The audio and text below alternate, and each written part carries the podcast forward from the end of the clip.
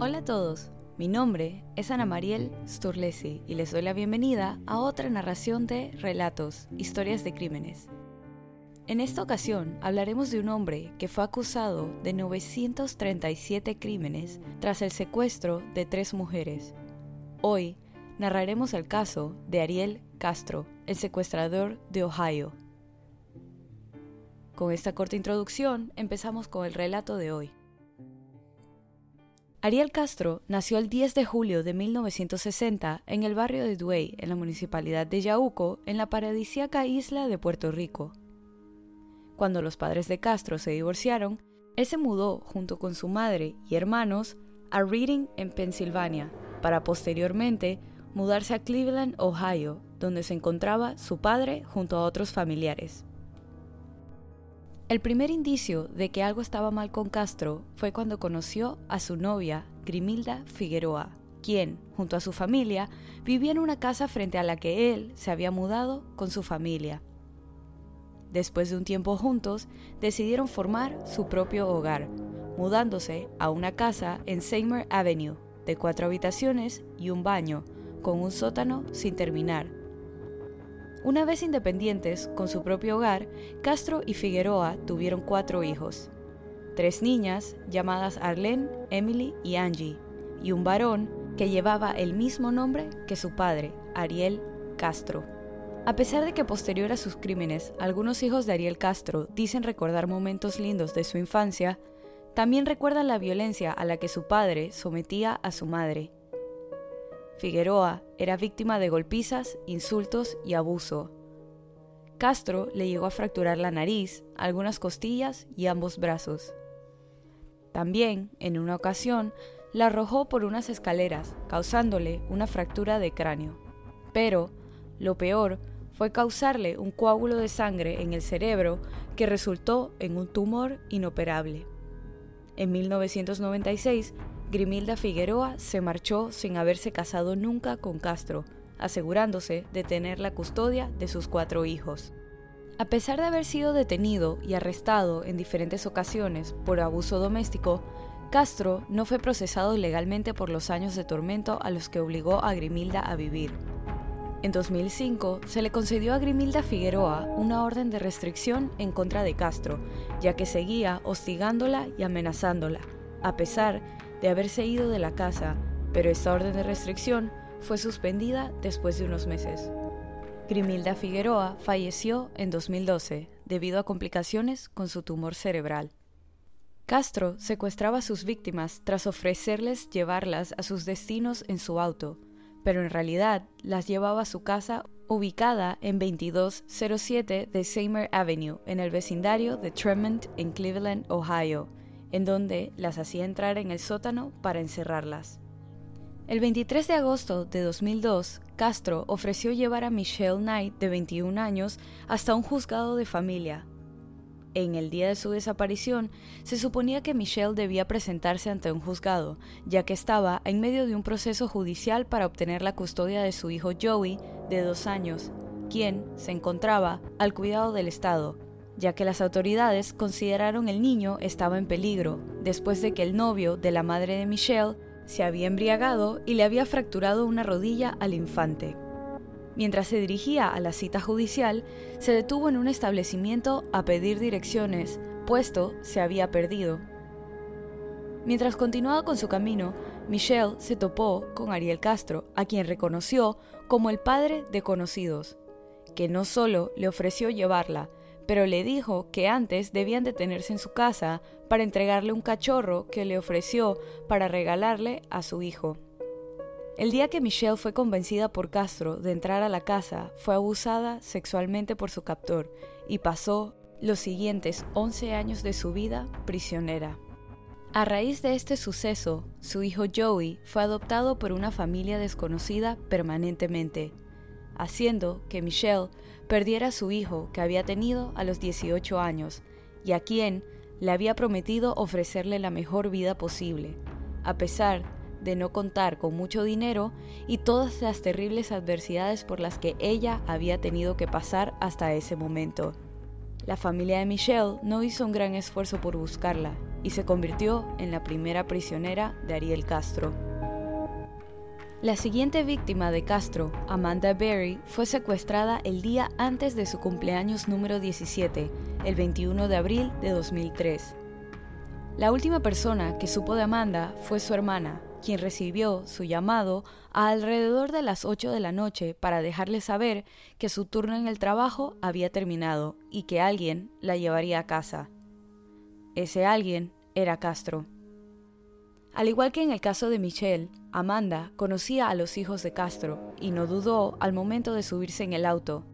Y, al llegar a la casa, este repitió el mismo patrón que desarrolló con Michelle ocho meses antes. Amanda entró a la casa pensando que le haría una visita sorpresa a una de las hijas de Castro, que había sido su compañera de clase en el colegio, y quien, se suponía, estaba en la casa visitando a su padre. Cuando Amanda notó que no se encontraba la chica que se suponía visitaría, Castro le mintió diciéndole que lo más seguro era que su hija estaba tomando un baño en el piso de arriba, y procedió a mostrarle el resto de la casa mientras supuestamente esperaban. Entre las habitaciones que le mostró estaba una en la que se encontraba una mujer durmiendo frente a una televisión. Después se enteró que se trataba de Michelle Knight. En un momento la llevó a una habitación totalmente oscura y la hizo entrar en un armario en donde le dijo que se desvistiera. Cuando terminó, la llevó al sótano, le amarró las muñecas con cinta adhesiva al igual que los tobillos y por encima de este material colocó cinturones para contenerla con más fuerza. La encadenó a un poste, la dejó sola en la oscuridad con una televisión y con la promesa de que si no hacía ruido, la devolvería con su familia. A pesar de haber sido instruida de no hacer ningún sonido, Amanda gritó pidiendo ayuda, pero no pasó nada, y así se convirtió en la segunda prisionera de Ariel Castro. Casi un año después, Grimilda Figueroa recibió un llamado de su hija Arlene mientras venía de regreso del colegio. Arlene le pidió permiso para asistir a una pijamada en la casa de Georgina Gina de Jesús de 14 años, pero su madre le negó el permiso y cada niña agarró un camino diferente hacia sus respectivos hogares. Debido a que no contaba con todo el dinero necesario para tomar el autobús, Arlene decidió hacer la larga caminata hasta su casa a pie, el 2 de abril de 2004. Durante su trayecto se le acercó en un auto Ariel Castro, quien también era amigo de su padre, preguntándole si había visto a su hija, a lo que Gina le respondió que sí, que se encontraba a la vuelta de la esquina. Castro le sugirió que lo ayudara a buscar a Arlene. La niña accedió y se subió al auto. Castro hizo que Gina entrara a la casa con el pretexto de ayudarlo a mover unas cosas. Es entonces que procede a tocarla y ella le dice que no hiciera eso, pues podía ir a la cárcel. Él le responde que está bien, que la va a llevar a su casa, pero que no podía salir por la misma puerta por donde había entrado. Castro la dirigió al sótano, en donde la intentó encadenar, pero no la amarró con suficiente fuerza, por lo que se quitó lo que la amarraba y se echó a correr. Él la alcanzó y ella lo pateó hasta hacerle daño, pero al final Castro fue más fuerte y se sentó sobre la niña para mantenerla en lugar para poder encadenarla con más fuerza convirtiéndola en su tercera prisionera. La fuerza policial reconoció que no realizó un trabajo exhaustivo para buscar a la primera víctima, Michelle Knight, en parte porque se trataba de una adulta y además creían había huido del área por estar molesta al perder la custodia de su hijo. Michelle era constantemente abusada sexualmente mientras pasaba sus días encerrada en la casa de Castro. Pero el secuestrador se aseguraba de infligirle daños psicológicos mayores, recordándole que había perdido la custodia de Joey, llegando a romper una foto del niño frente a ella. Michelle quedó embarazada entre cuatro y cinco veces durante su tiempo secuestrada, pero los constantes golpes que recibía la hacían perder el embarazo. Las heridas que sufrió se reflejan en la actualidad, ya que lastimosamente quedó estéril.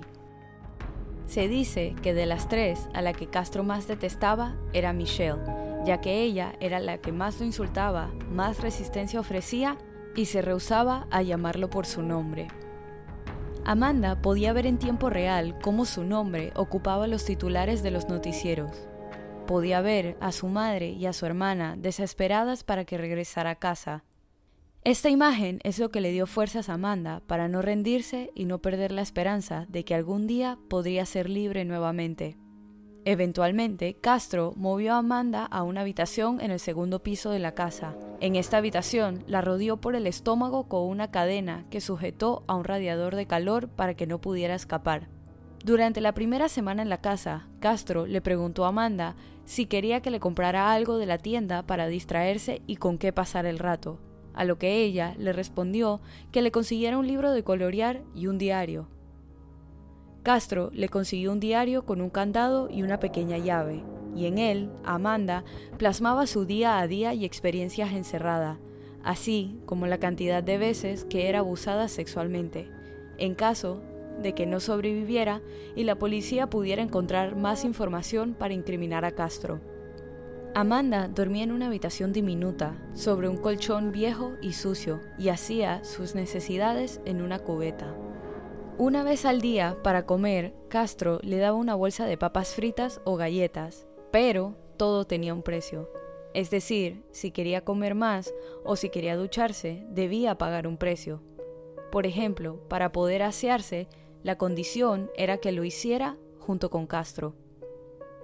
Amanda dice que durante estos terribles actos pensaba en otras cosas y se imaginaba en otro lugar, para poder sobrellevar la situación. Después de una semana secuestrada, la familia de Amanda recibió un llamado tarde en la noche de Castro, que llamaba desde el teléfono de Amanda para decirles que tenía a Mandy y afirmaba que ella quería estar con él. La familia de Amanda no podía decir con seguridad quién la tenía, pero sabían que debía ser alguien que la conocía, ya que solo sus allegados o conocidos la llamaban por el sobrenombre Mandy. En un intento de rastrear la llamada, el FBI utilizó una tecnología de rastreo que estaban apenas empezando a desarrollar para descifrar de dónde había sido realizada la llamada. El sistema de rastreo los llevó a un área que solo estaba a dos cuadras de distancia de la casa en 2207 Seymour Avenue. Los agentes del FBI pasaron día y noche por alrededor de una semana en dicha área con la esperanza de que el teléfono fuera utilizado nuevamente, pero Castro no lo encendió más. Al principio, Gina era la favorita de Castro, era la que tenía un espacio para dormir más decente y la que podía obtener más privilegios como comida y ropa. Gina sentía que el favoritismo se debía a que era la nueva rehén y se preguntaba qué pasaría cuando ya no lo fuera. Los juegos mentales no eran reservados solo para Michelle. Gina contó cómo llegó a jugar ruleta rusa con Castro. Este es un juego que consiste en colocar una sola bala en un revólver y girar la cámara que contiene la bala. La pistola es ubicada contra la sien de la persona y debe alar el gatillo. Esto se hace hasta que la bala sea disparada. Gina aceptó jugar con Castro, ya que no consideraba que tenía nada que perder. Pero lo que no sabía era que Castro no había cargado la pistola y la cámara estaba vacía. El cinismo de Castro parecía no tener límite, ya que cuando era el turno de Gina, esta dice que el hombre se ponía de rodillas para rezarle a Dios que el juego no matara a Gina, provocándole más ansiedad a ella que no sabía la realidad de que al alar el gatillo nada ocurriría. A pesar de tener a tres mujeres secuestradas, Castro seguía manteniendo una vida normal. Familiares venían a visitarlo, pero mantenía ciertas habitaciones cerradas con candados para que no descubrieran su inimaginable secreto. Siguió trabajando como chofer de un autobús colegial, hasta que fue despedido por realizar varias infracciones de tráfico con niños a bordo y conducir el autobús hasta su casa para tomar una siesta. Tocaba el bajo en diferentes grupos musicales locales y llegó a conocer personalmente a la familia de Gina, que habían organizado una vigilia por su niña de 14 años perdida, y nunca demostró ningún tipo de abuso hacia sus propias hijas. En principio, las tres chicas estaban en habitaciones separadas, pero en mayo 23 de 2004 las juntó en la misma habitación para que vieran un reportaje de los más buscados de América, que hablaba sobre la desaparición de Amanda y de Gina, en el que sus familiares, desesperadas, fueron entrevistadas. Mientras cada una estaba en su habitación, se mantenían en contacto por medio de notas e imágenes que deslizaban por debajo de las puertas. Las tres tenían que fingir que les agradaba Castro para poder sobrevivir, pero a la vez le tenían miedo, ya que, mientras Castro recibía visitas, no se atrevían a gritar por ayuda. En el cumpleaños número 20 de Amanda, se percató que podía estar embarazada. La chica no entendía cómo esto era posible si su cuerpo se encontraba en terrible estado por la mala alimentación a la que era sometida y los abusos físicos. En Navidad del 2006, Amanda entró en labor de parto.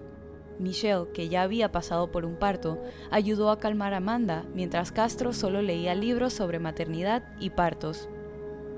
Unas horas después nació Jocelyn. La bebé parecía haber cambiado a Castro, ya que recibía un trato que ninguna de las tres prisioneras había gozado hasta el momento. Cuando Castro no estaba, la niña tenía permitido salir al patio a correr, e inclusive algunos domingos acompañaba a su padre a servicios religiosos dominicales. La niña amaba a su padre y el padre la amaba a ella. Para el 6 de mayo de 2013, Michelle tenía 11 años de ser prisionera. Había entrado a la casa con 21 años y ya tenía 32. Amanda tenía 10 años de estar cautiva y una hija de 6 años. Gina tenía 9 años sin ver a su familia y este fue el día que decidieron escapar. Las mujeres hicieron que Jocelyn se asomara a la planta baja para asegurarse que Castro no estuviera. Cuando la niña regresó a la planta alta, les informó que su padre no estaba en la casa. Amanda se armó de valor y decidió abrir la puerta de su habitación, que, para su sorpresa, estaba sin candado. Bajó las escaleras y se acercó a la puerta de entrada, que tampoco estaba asegurada, pero contaba con un sistema de alarma. Seguida de esta puerta había otra que estaba hecha mayormente de vidrio, y esta sí estaba asegurada. Amanda no se atrevió a abrir la puerta, sin seguro, ya que, anteriormente, Castro había dejado las puertas exactamente como estaban en ese momento, para probar a ver si sus prisioneras se intentaban escapar. Cuando se percataba que habían intentado huir, las golpeaba. En vez de romper el vidrio de la segunda puerta, Amanda gritó por ayuda cuando vio vecinos pasar. Ángel Cordero se acercó a socorrer a Amanda, pero no hablaba inglés. Otro vecino, Charles Ramsey, escuchó la conmoción y se acercó a ayudar, rompiendo la puerta de vidrio en la parte inferior, creando un espacio para que Amanda pudiera salir a gatas con su hija en brazos. Amanda corrió a la casa de otro vecino que hablaba español y con la asistencia de Ramsey logró conseguir que le dejaran usar el teléfono para llamar a los servicios de emergencia. Cuando llamó al 911 dijo, Ayuda, he sido secuestrada, he estado desaparecida por 10 años, aquí estoy, ahora soy libre. Los agentes que acudieron a la escena entraron a la casa y caminaron por la segunda planta, dejando saber en voz alta que eran la policía de Cleveland. Michelle se asomó por una pequeña ranura de la puerta y al asegurarse que sí se trataba de agentes de la policía, salió de la habitación hacia los brazos de un agente. Seguido, Gina salió de su habitación y se unió a Michelle.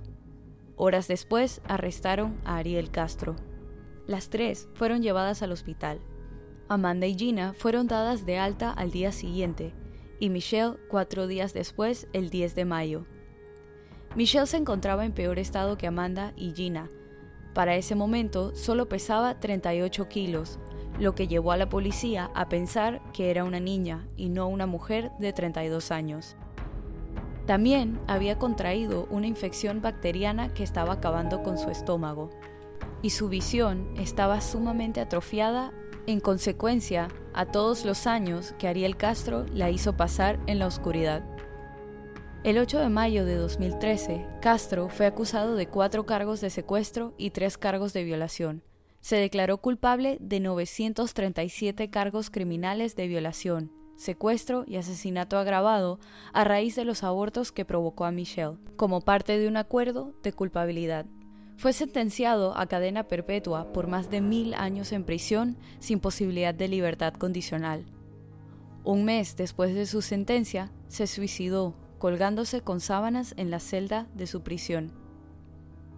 En la actualidad, las mujeres han dado diferentes entrevistas sobre sus experiencias a pesar de mantener un bajo perfil. Michelle Knight cambió su nombre a Lily Rose Lee y se casó en el 2016 y sueña con adoptar niños. Gina de Jesús recibió, junto a Amanda, diplomas honorarios de la secundaria John Marshall High School en 2015. Gina es voluntaria en el comité de Amber Alert, un sistema de notificación digital en Estados Unidos que alerta a los residentes de un área específica de la desaparición de un infante por medio de un mensaje a sus teléfonos, y escribió un libro junto a Amanda.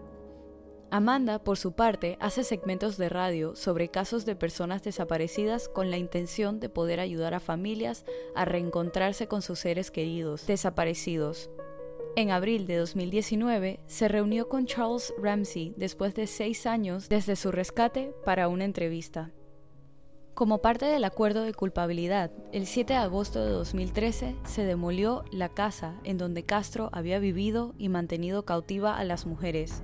Knight estuvo presente y entregó globos amarillos a los espectadores, que según ella representaban niños desaparecidos. Los globos fueron liberados antes de que la tía de Gina comenzara la demolición con una grúa. La casa ha sido completamente borrada en la vista de la calle de Google Maps. Y así culmina el sexto episodio de Relatos, Historias de Crímenes. Recuerden pasar por la cuenta de Instagram y dejar su opinión de este caso. La cuenta es Relatos en Podcast y la pueden encontrar en la descripción de este episodio. Relatos está disponible en Buzzsprout, Apple Podcast, Spotify, Castro, Overcast, Castbox, Pocketcast y YouTube. Si te gustó este relato, suscríbete y síguenos en la plataforma de tu preferencia que utilices para escuchar los episodios. Y no dudes en dejarnos una calificación y comentarios. Mi nombre es Ana María Sturlesi y muchas gracias por acompañarnos en esta narración nuevamente y bienvenido si es tu primera. Nos vemos la otra semana con otro caso en Relatos, Historias de Crímenes. Bye.